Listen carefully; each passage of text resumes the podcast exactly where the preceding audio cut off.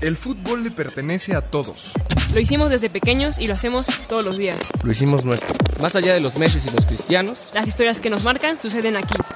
Aquí en el llano. Todos los lunes, una nueva historia. Porque el fútbol es una escuela de vida. Apuntes de Aragona presenta Historias del Llano. ¿Qué tal amigas, amigos? Buen lunes, un lunes de Historias del Llano, que tengan buena semana, ya casi estamos a pocos días de Navidad y aquí seguimos eh, grabando este programa que eh, nos hace mucho gusto traérselos a ustedes y hoy me acompaña Pau. Pau, ¿cómo estás? Yo muy bien, muy bien, muy feliz de volver porque se me había complicado un poco, pero bien, bien. Nada, nada, un gusto como siempre que estés acá. Y hoy, en uno de nuestros casi el penúltimo capítulo de esta Sí, temporada, del año, del híjole. año, sí, caray, eh, pues tenemos una conversación co sudamericana. Tenemos una conversación con un portero uruguayo eh, que es fanático de la historia, que le gusta mucho leer, que ha, ha estado involucrado en eh, demandas sociales, digamos, estos futbolistas que nos gusta mucho en historias del llano. Sí, claro, un hombre de humanidades, ¿no? Exacto, exacto. ¿Qué onda, Santi? ¿Cómo estás? Todo bien, muy bien, por acá, muy contento. Oye, pues a ver, ¿por dónde, por dónde empezamos? Porque platicando contigo, eh, preparando el programa, decíamos, hay tantas coincidencias que por dónde arrancamos. A ver, tú estás jugando ahorita, eres portero de eh, el Albion, club de Montevideo, Exacto. el más antiguo de la historia de Uruguay. Exacto. ¿Cómo llegaste Sí, ahí? Cuéntame. En Albion, estamos en Albion y es un poco, eh, ya este es mi tercer año, y es un poco, este digamos, eh, azarosa o no la llegada a Albion porque en realidad lo que estaba sucediendo hace tres años atrás en Uruguay era una lucha de los jugadores de fútbol por expulsar de su sindicato a, a unos tipos que respondían a una empresa y entonces yo estaba sin equipo y, y- pero me interesé por eso y empecé a participar y para participar le mandé un mensaje, un mail a Agustín Lucas que es alguien a quien ustedes ya han Sí, entrevistado ya y estuvo acá. Exacto, y, y entonces le mandé un mail y, y entonces ahí empezamos un contacto y él me, me preguntó si, si participando en las reuniones para, para, para, digamos, para organizarnos, para que el sindicato vuelva a ser de los jugadores, Agustín ahí me invitó a, a ver si quería ir a Albion, que en ese momento estaba en la tercera división de Uruguay, que no es profesional y que bueno, estaba por empezar el campeonato y si quería, yo ya estaba verdaderamente evaluando si no, si no hacer otra cosa, ¿no? si no dejar el fútbol. Y bueno, entonces empezamos ese camino en, ese club, que es el club más antiguo de Uruguay, que nunca había sido profesional y que ese año eh, se hicieron muchísimas cosas aparte de jugar al fútbol y que se logró este, el ascenso y se logró poner al equipo más antiguo en el profesionalismo, uno de los fundadores de la Asociación Uruguaya de Fútbol, este, en- en- en la segunda división que hasta el día de hoy sigue estando, ¿verdad? Ok, oye, y esto fue 2017, ¿cierto? Exacto. ¿Y cómo, cómo tú, eres, tú eres joven? Tienes, de hecho, tienes creo que mi edad, tienes 25 años, eres, estábamos viendo, eres 94. Sí, sí, 25. Eh, ya estabas renunciando, ¿cómo crees? Eh, eh, pero, ¿cómo fue? O sea, digamos, ¿cuáles son las características? ¿Cómo fue este ascenso? ¿Y cuáles son las características de este club? ¿Por qué este club es distinto al resto de Uruguay? Del club, de los clubes de Uruguay. Yo creo que lo que pasa, hoy por hoy Albion es una cosa distinta al, al año 2017, ¿no? Yo creo que lo que pasó en aquel momento fue que se confluyeron algunas cosas y, eso generó que- que el club, este, mediante sus trabajadores, sus jugadores, este, se transformara en algo distinto, ¿no?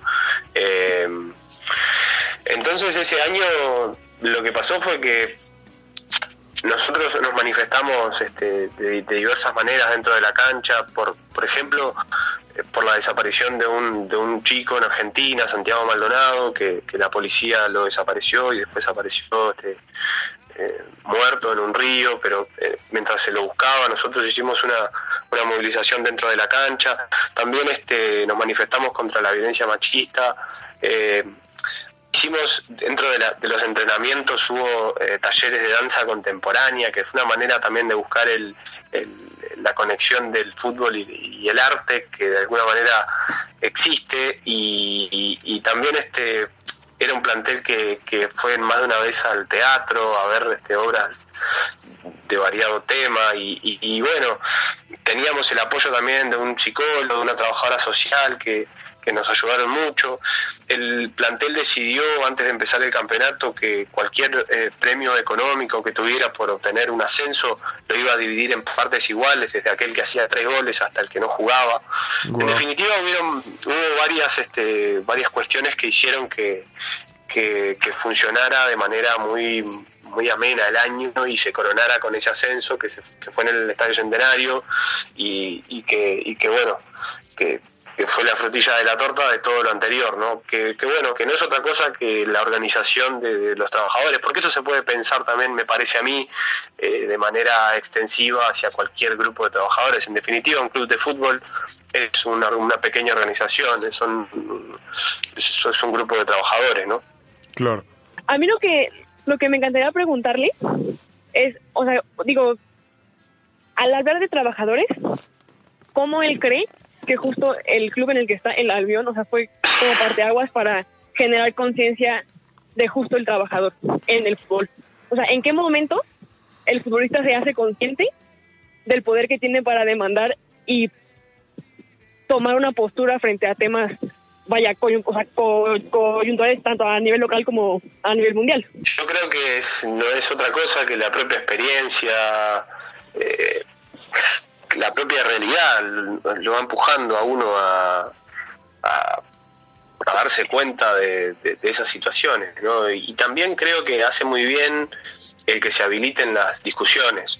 Nosotros, por lo menos la experiencia que tuvimos fue que situaciones concretas las discutíamos en el vestuario de manera este, casi en forma de asamblea, ¿no? Me acuerdo una situación que hubo en un partido contra Bellavista que eh, un compañero, tenemos un compañero africano y él fue duramente discriminado en, ese partido y nosotros esa situación la discutimos en el vestuario y, se resolvió que el, equipo algo tenía que hacer y entonces sacamos un comunicado escrito por nosotros y, difundido el partido siguiente entre las personas que iban a la cancha, eh, que tampoco eran muchas, pero que recibieron ese comunicado como manera de eh, rivales, hinchas rivales y, locales, ¿no? Y entonces también eso es una interpelación a nosotros mismos y una manera de intentar atacar un problema que en este caso era esa discriminación racial.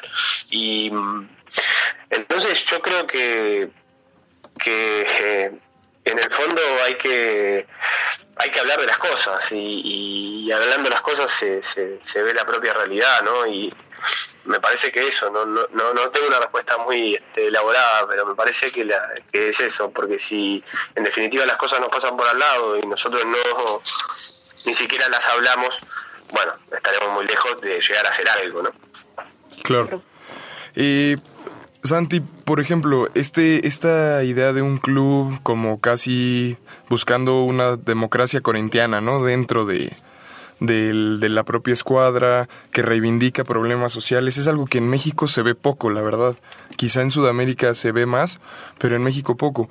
Tú me contabas que había el, el Albion, cuando tú estabas, cuando estaban este año en tercera división, había pasado algo muy llamativo que los medios de comunicación los habían volteado a ver, e incluso varias, este, varios sectores de la sociedad uruguaya se habían manifestado en contra cuando ustedes apoyaron eh, abiertamente la, pues, la liberación de, de, Palestina, ¿no? La causa palestina frente a, digamos, este problema que está viendo en la franja de Gaza y demás.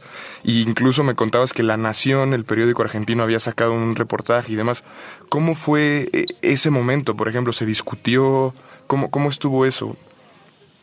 Sí, eso ya fue en, en, digamos, en segunda división. Ya, ya era otro plantel y, y, lo que pasó fue que sí, nosotros nos enteramos que había una, una con, con algunos compañeros, que había una, desde digamos la, la, parte de Israel habían baleado a un, a un futbolista palestino que se estaba manifestando este, en, ahí en la franja de Gaza.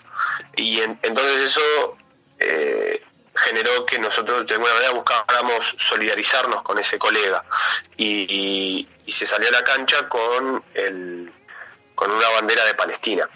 Y, y bueno, eso desató ciertas ciertas respuestas de, sectores organizados aquí en Uruguay que, que, no reconocen a Palestina como un Estado y, entonces solamente que aparezca la bandera ya hizo que, que algunos se pusieran nerviosos, ¿no? Y bueno, eso fue un, momento y justo coincidió con un amistoso que Argentina iba a jugar con Israel, esto fue el año pasado, y, que al final no se jugó por, por, la, por, la, por las movilizaciones que hubo en contra de ese partido, y, entonces el periódico La Nación, del, periodista Fernández Murs, sacó una nota y entonces explicó un poco también lo que habíamos hecho acá en, Montevideo con, Albion. Bueno, también nos trajo un poco de consecuencias internas, pero pero con, el, con la dirigencia del club, pero pero bueno, este también este es parte de la cosa, ¿no? Básicamente, no sé si se pueda saber qué exactamente fueron las consecuencias frente a la frente a la directiva, porque luego también eso es difícil, ¿no? Eh, el llevar un grupo de cosas de gente que al final eh, justo no pues, no es tan afín, supongo, a la directiva que es quien, bueno, acaba pagando el salario, ¿no? Claro. Lo que sucedió fue que hubo, este, digamos, presiones, ¿no? Y algunas amenazas públicas lanzadas por algunos medios que, responden a, o algunas, este, eh, páginas que responden a, a, ciertos sectores que son este, sionistas y que, y que, bueno, pedían hasta que le saquen el título del año pasado, el, el título de, de, de la C a la B, tercera a segunda, pedían que se saque el título de, ese torneo porque bueno, había el club había tenido una, una actitud muy mala con, con, eso. Y bueno, y el presidente simplemente nos dijo que no podíamos este, manifestarnos más adentro de la cancha sin, sin autorización del club, pero bueno, eso este quedó como, como algo este digamos que podía suceder, ¿no? Evidentemente cuando uno toma algunas acciones sabe que, que se puede despertar este, respuestas, pero bueno, eh, siguen siendo necesarios y hay que, digamos, creo que hay que mantenerlas, ¿no? Claro. Eh, Santi, por ejemplo, tú tienes, digamos, a mí lo que me da mucha curiosidad es tu perfil, ¿no? Eh, eres portero, has jugado muchos años fútbol, pero además estás haciendo la licenciatura en historia. Eh, ¿cómo, está eso? ¿Cómo, ¿Cómo llegaste a este punto? Porque justo creo que eh, no, es, no es común ¿no? en los futbolistas ver futbolistas historiadores que les interese la política y las cuestiones sociales. Sí, creo que eso puede estar cambiando un poco ahora, por suerte, pero sí, sí puede ser que no, que no, que no sea, ¿no? Aunque bueno, este, son muchos los futbolistas y tampoco generalizar nunca es bueno, pero sí, yo empecé a historia ya hace cuatro años creo y, bueno, me queda un, un rato más, un tanto más y para recibirme y bueno, la vinculación con el fútbol este, es que también me ha interesado. Me faltó contarles que ese año en tercera división nosotros teníamos un programa de radio también que se llama Rituales Paganos, que sigue hasta hoy, y, también era este, producido, conducido con, por futbolistas y por dos amigos también, Diego Zavalla y Pablo Inella, y, en ese programa lo que hacíamos era entrevistas a, distintas este, a distintos jugadores o, gente relacionada al fútbol, y, también en determinado momento hicimos una columna de historia que bueno que yo me encargaba de hacerla por mi vínculo, ¿no? Entonces por ahí ese es un poco el vínculo que he tenido entre el fútbol y la historia, pero bueno, no ha pasado tampoco de, que ir a alguna clase en la facultad con, la mochila llena de ropa sucia del, fútbol y que los compañeros este, se me alejen un poco porque, porque no podían estudiar tranquilos. Oye, pero no, pero creo que no, es que te lo juro que tal vez a ti te suena muy común, pero creo que Pau coincidiría conmigo. Imagínate a futbolistas de la América, de las Chivas, teniendo un programa sobre historia, ¿sabes? no lo... Sí, no, no, no, no, y, y aparte, o sea, digo, lo que, lo que mencionas, o sea, digo que el perfil de, de Santi es como muy, eh, digamos, eh, discrepante con lo que hay en México, pero por la naturalidad con la que habla, a mí me, o sea, me gustaría preguntarle si justo esa es la normalidad en el equipo del... De Albion. Sí, porque al final, si esa es la normalidad, pues también te dice mucho de por qué justo el Albi, este, pues vaya, es pues esta cuna democrática, ¿no? En la cual se comunican problemas tanto en cancha vestidor como hacia afuera, ¿sabes? Claro. No, sí, yo ya le voy al Albion desde, desde ahora. Yo creo, por lo poco que conozco, que cada vez hay más este, compañeros de distintos clubes que, que están estudiando cosas, pero no necesariamente historia, pero yo no conozco ninguno más, pero o que tenga que ver con las ciencias sociales, ¿no? Pero sí que sí que se- se- eso está cambiando. También hay un programa acá del sindicato que, que está habilitando eh, digamos clases nocturnas para futbolistas y ahí este se ha se ha acercado mucha gente a terminar digamos el, el- el bachillerato no sé cómo se llama y el, el Sí, liceo sí, sí, sí, así el se llama, bachillerato. la educación media.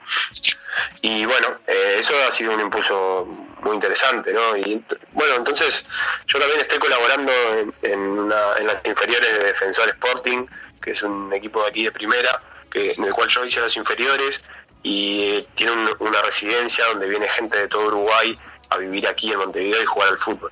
Entonces, lo que se hace es un apoyo educativo para que esos chicos eh, puedan aprobar, digamos, sus materias del liceo y yo me encargo de, bueno, de historia preferentemente, pero en algunas materias más me, pongo de, bueno, voy para adelante y, me- y- los ayudo, pero, pero bueno, eso creo que se está puede ser que, que estemos en un momento de cambio, eso al menos aquí en Uruguay, eh, es lo, lo poco que conozco. Claro. Pues eh, creo que es un perfil muy parecido, por ejemplo, al de Pau, ¿no? Que seguramente eh, terminará también dando clases de... Ella es politóloga, eh, pero también ha trabajado en cosas de historia y demás. Entonces, creo que por ahí también tienes una línea de futuro, Pau. No, yo, o sea, real- real- realmente, mira, yo estoy sorprendida con esta plática y por eso tengo muchas preguntas en el sentido, o sea, después de ver eso, o sea, porque creo que coincido con el perfil un poquito de Santi, pero, pues, se, digo, se repite, ¿no? Eh, en México es muy, o sea, no es común y es muy raro Claro. tratar de, de alguna manera, inculcar este, este como culto a la educación a los futbolistas jóvenes, ya sea mujeres u hombres, ¿sabes? Sí. Eh, y justo, o sea, no sé, me gustaría preguntarle cómo, cómo funciona el sindicato, por ejemplo. O sea, o si el apoyo deportivo viene meramente por, digamos, por empuje del sindicato, o si los clubes tienen que ver.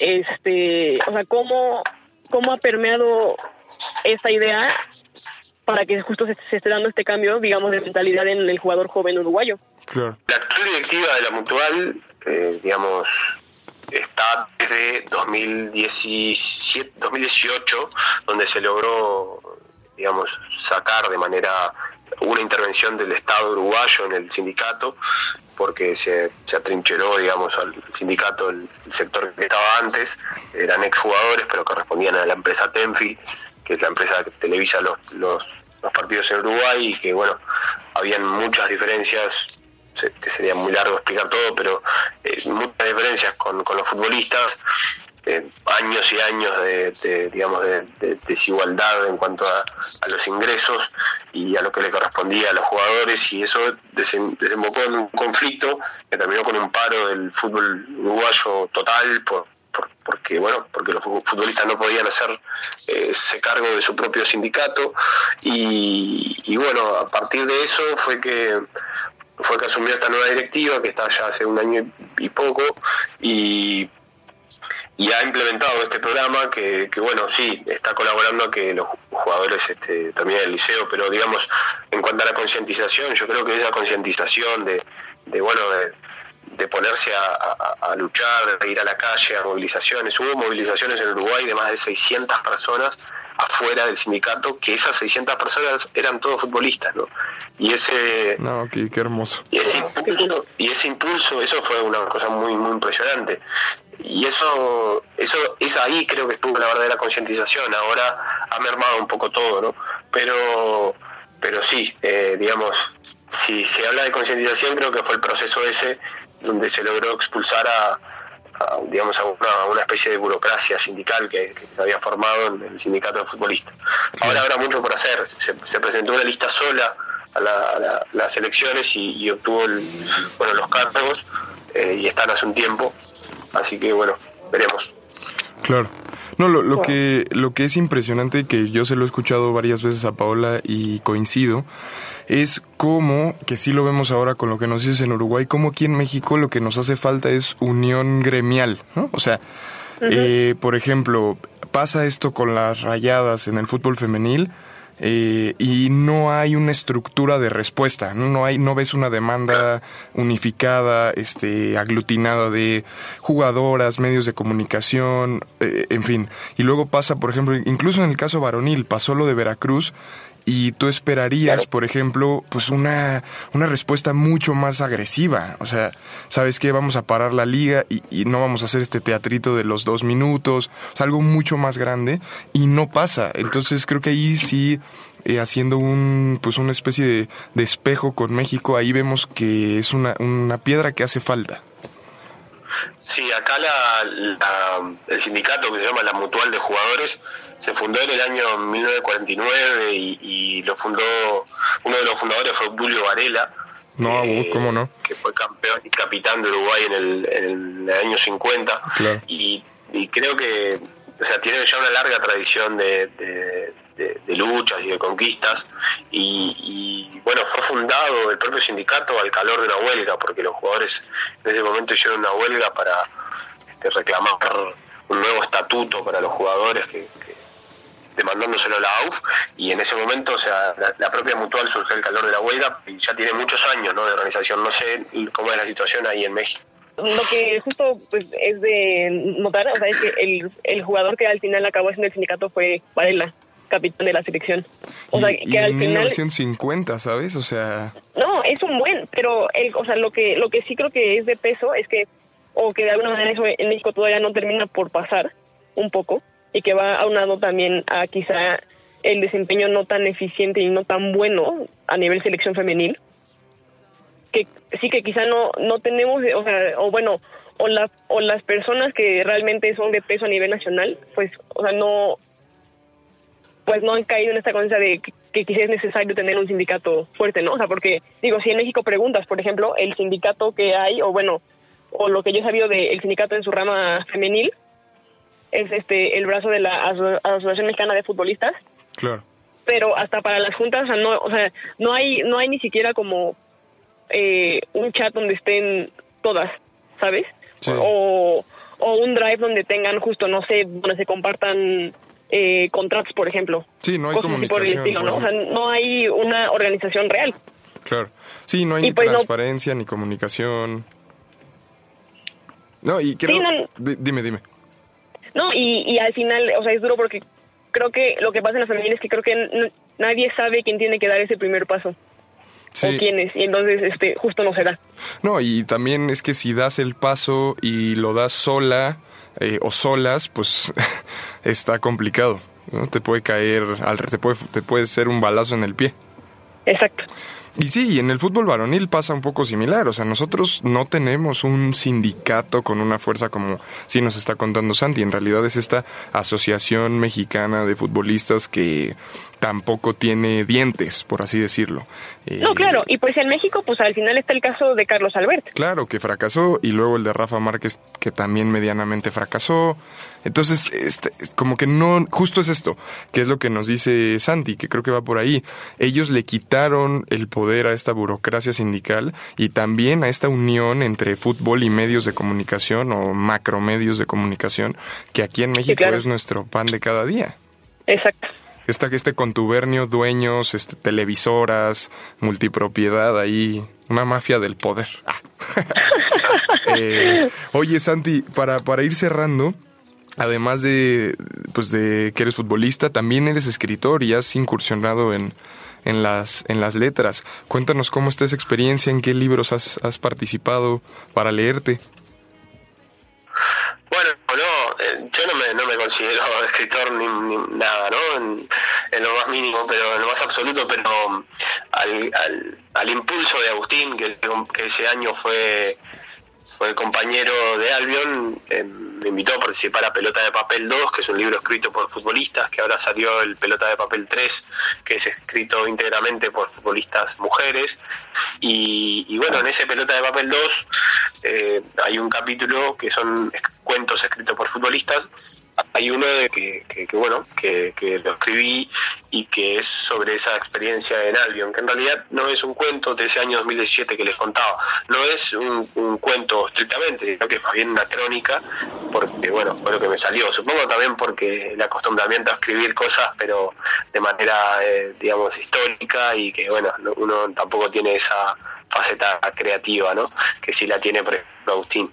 Eh, y bueno, y también participamos en, un, en, un, en otro libro que él escribió, que se llama Tapones de Fierro y que hay una parte que, bueno que se dedicó a que también salió publicada en la revista Túnel que es una revista de fútbol aquí que Agustín también participa. Y, y es sobre la, la, conexión digamos de, de, la, clase obrera de Uruguay de, de su surgimiento que tiene una, una estrecha relación con el surgimiento del fútbol en Uruguay porque porque bueno eran los, los trabajadores de las fábricas los que los que se dedicaban principalmente a la práctica del deporte en, su tiempo libre, ¿no? Y, bueno, eso dio, dio pie a una nota, a un, artículo que salió publicado en esa revista y que después fue parte del libro de Agustín que se llama Tapones de Fierro. Eh, y bueno, eso ha sido todo. Yo creo, y también me animé a, en una vuelta a escribir sobre este proceso que se estaba dando en, en, en el sindicato, de que la, la, dirigencia no se iba y que nosotros este, subíamos y bueno, eso también salió publicado en la diaria.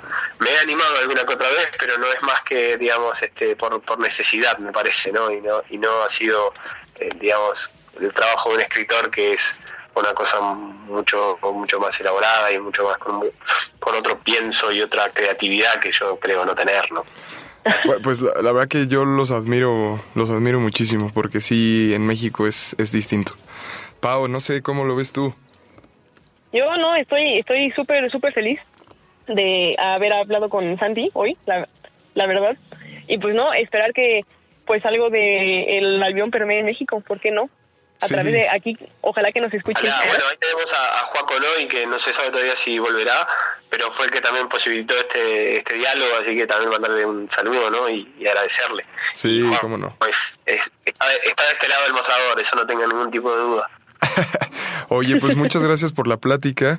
Eh, estaremos en contacto. Seguramente nos, nos volveremos a, a, ver en estos micrófonos. Y agradecerte, agradecerte, Santi, tu tiempo y mucha suerte por allá y buenas fiestas.